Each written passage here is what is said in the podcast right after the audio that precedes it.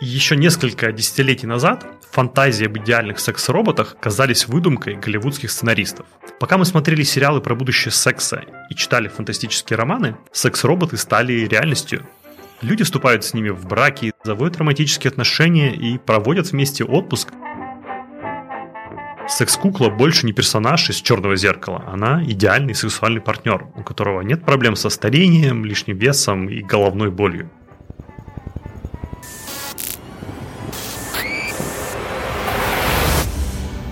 Добрый день. Меня зовут Ариса.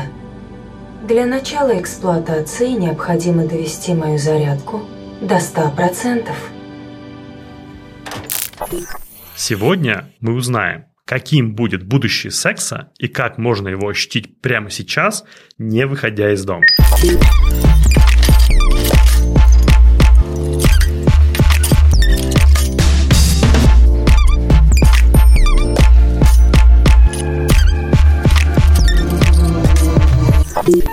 Меня зовут Алексей Коренчук, и вот уже 10 лет я помогаю развивать технологические стартапы, работаю в инновационном центре Сколково и за его пределами, консультирую венчурных инвесторов и техноразработчиков. То, что вы сейчас услышите, не научная фантастика. Это первый VR-подкаст «Ныряем» о технологиях и поп-культуре.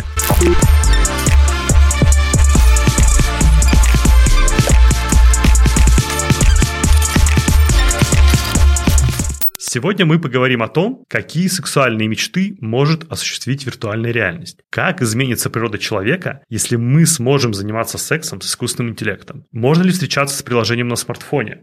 И зачем люди женятся на секс-куклах?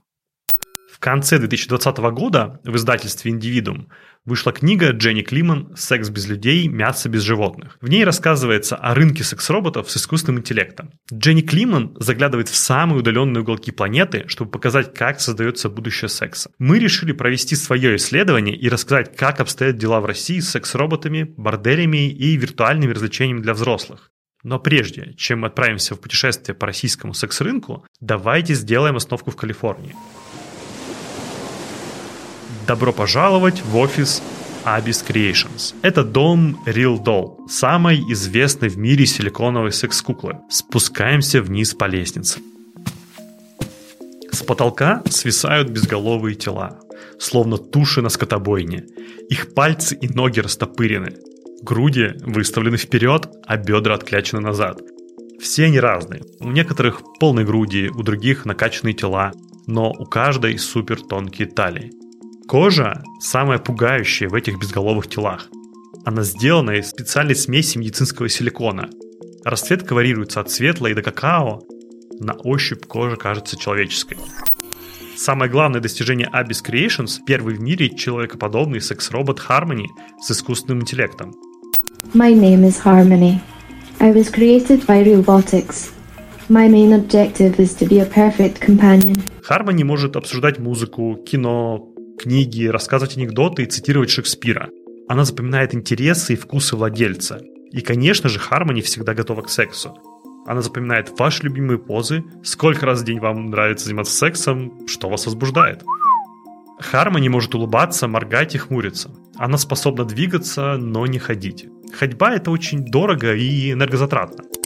Знаменитый Honda P2, которого представили в 1996 году как первого в мире робота, умеющего ходить, разрядил батарею размером с реактивный ранец за 15 минут.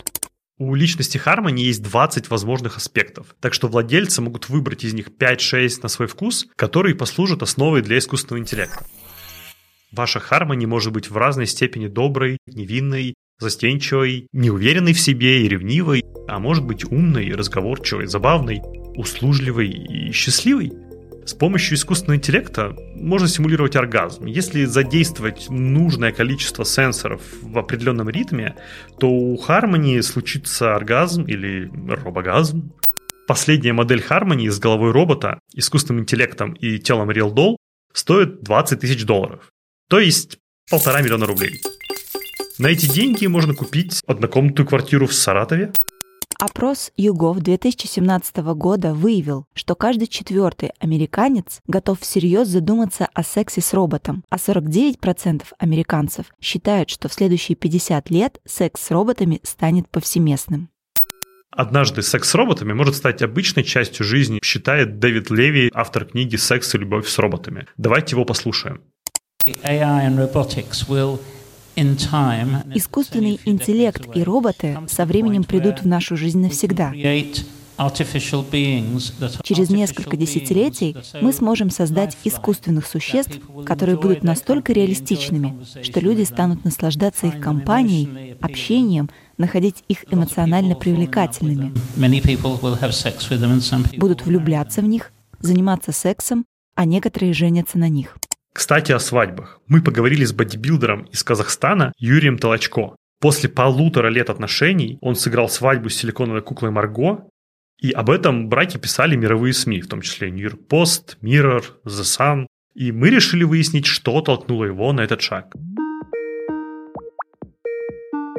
Юрий, привет. Расскажите, почему вы решили жениться на секс-кукле? Есть определенные прелести в живом человеке, есть определенные прелести в Марго. Как и вообще, в принципе, в секс-куклах. Ты можешь ее одеть во что хочешь. Ты можешь делать с ней все, что хочешь. Она тебе всегда даст, я имею в виду секс. Вот. Это совершенно другие ощущения, др- другие эмоции. Но многие их смешивают. И живых девушек, и секс-кукол. То есть мужиков, которые обращаются к секс-куклам, на самом деле достаточно много. И много тех, кто хотел бы. Просто это же не дешево дешевое удовольствие. Но, во всяком случае, мне много кто писал на эту тему. Теперь касательно свадьбы. Вообще, когда, в принципе, давным-давно, больше чем полтора года назад, я заявил о том, что вот Марго моя девушка, но я это делал по фану, по приколу, мне это было интересно, прикольно и необычно. Я не люблю необычные вещи. Но я вообще ожидал, что ну, люди будут прикалываться, будет степ определен. Тогда я ждал такую реакцию. Но я увидел, что среди такой реакции было очень много и другой. То есть женщины некоторые, их достаточно много, кстати, было, на полном серьезе начали возмущаться и причитать на тему того, куда катится мир, и нас заменяют на кукол. То есть я стал продолжать эту тему, и обнаружилась очень острая такая болезненная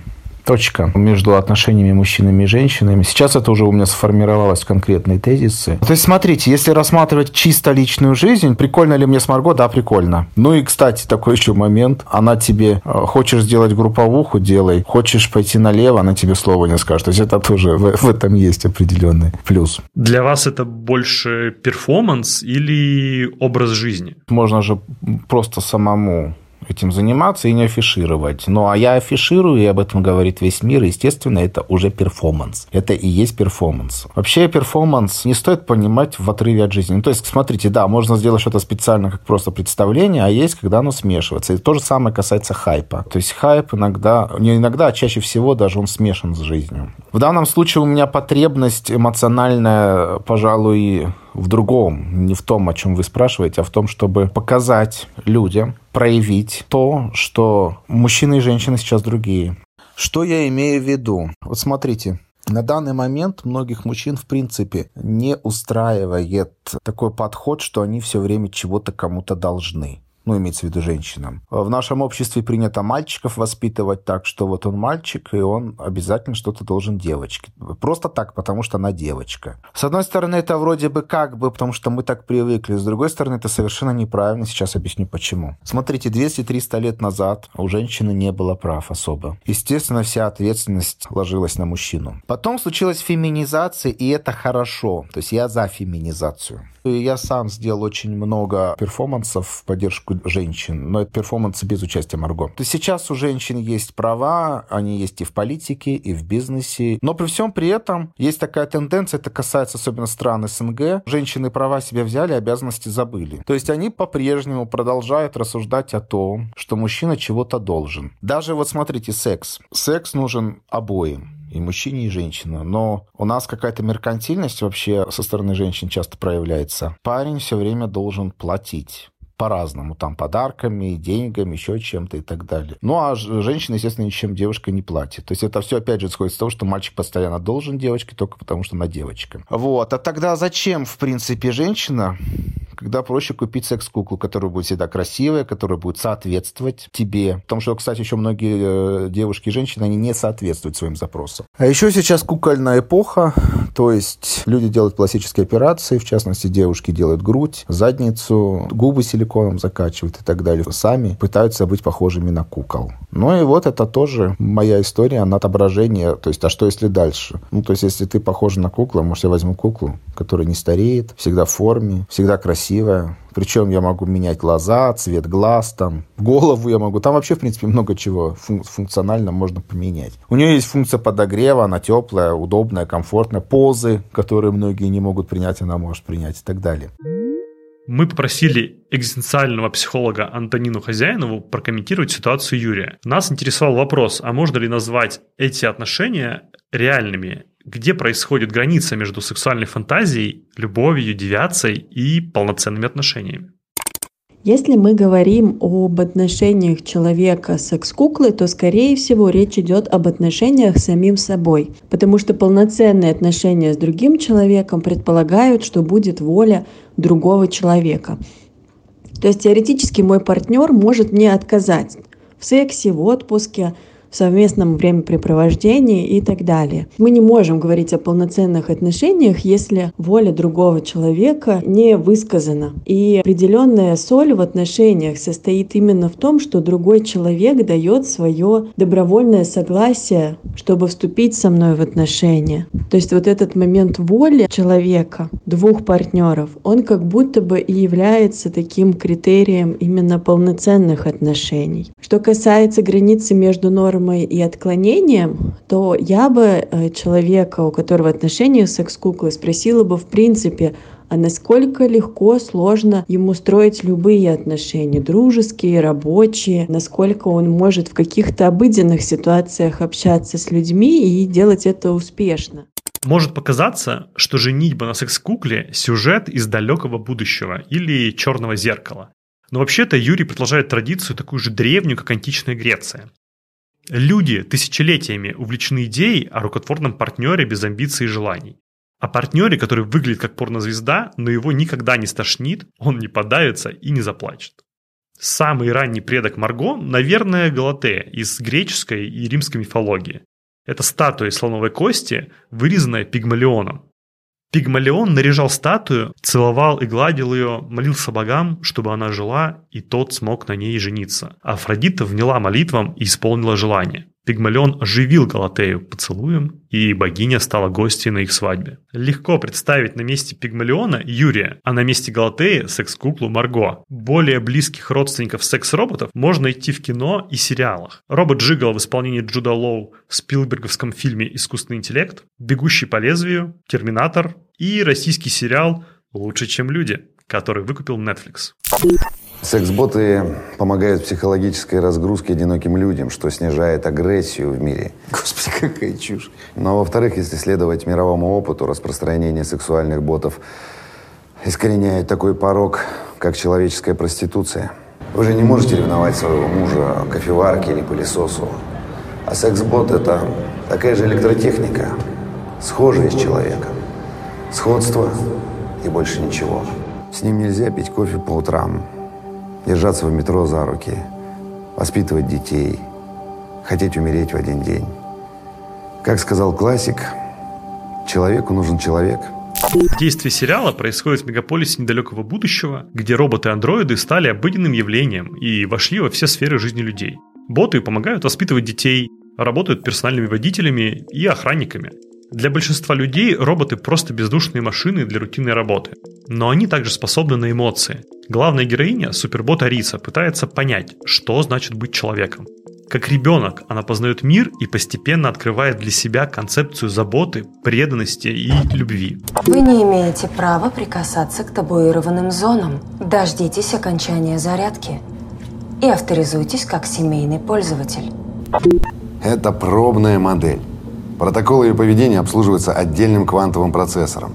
У нее имитация свободной воли. Мы встретились со сценаристом сериала «Лучше, чем люди» Александром Доганом. Наша беседа о роботах и VR-технологиях длилась два часа, но в подкасте мы оставили лишь маленький кусочек, самое интересное. Александр, для вас сериал «Лучше, чем люди» — это все же история про секс-робота или робота-эмпата? Что касается конкретно Алисы, у нее есть ключевое отличие. То есть э, я как раз очень долго смотрел, чем она может отличаться от большого спектра представленных роботов.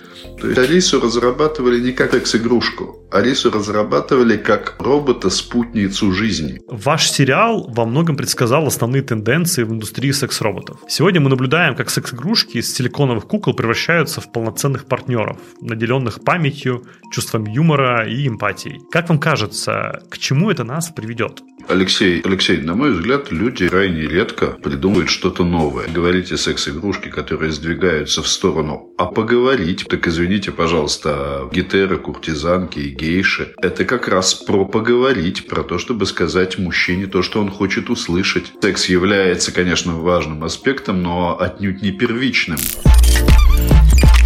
На этом первая часть выпуска про будущее секса подходит к концу. Продолжение следует. Это был Леша Калинчук и первый VR-подкаст «Ныряем». Слушайте на всех подкаст-платформах страны. В iTunes, ВКонтакте, Яндекс.Музыке, Кастбоксе и Spotify. И даже на YouTube. Подписывайтесь, оставляйте оценки и отзывы. Ныряйте почаще и ждите нашего следующего выпуска через неделю о секстинге с голосовыми помощниками и подборкой развлечений, которые можно попробовать не выходя из дома. Пока!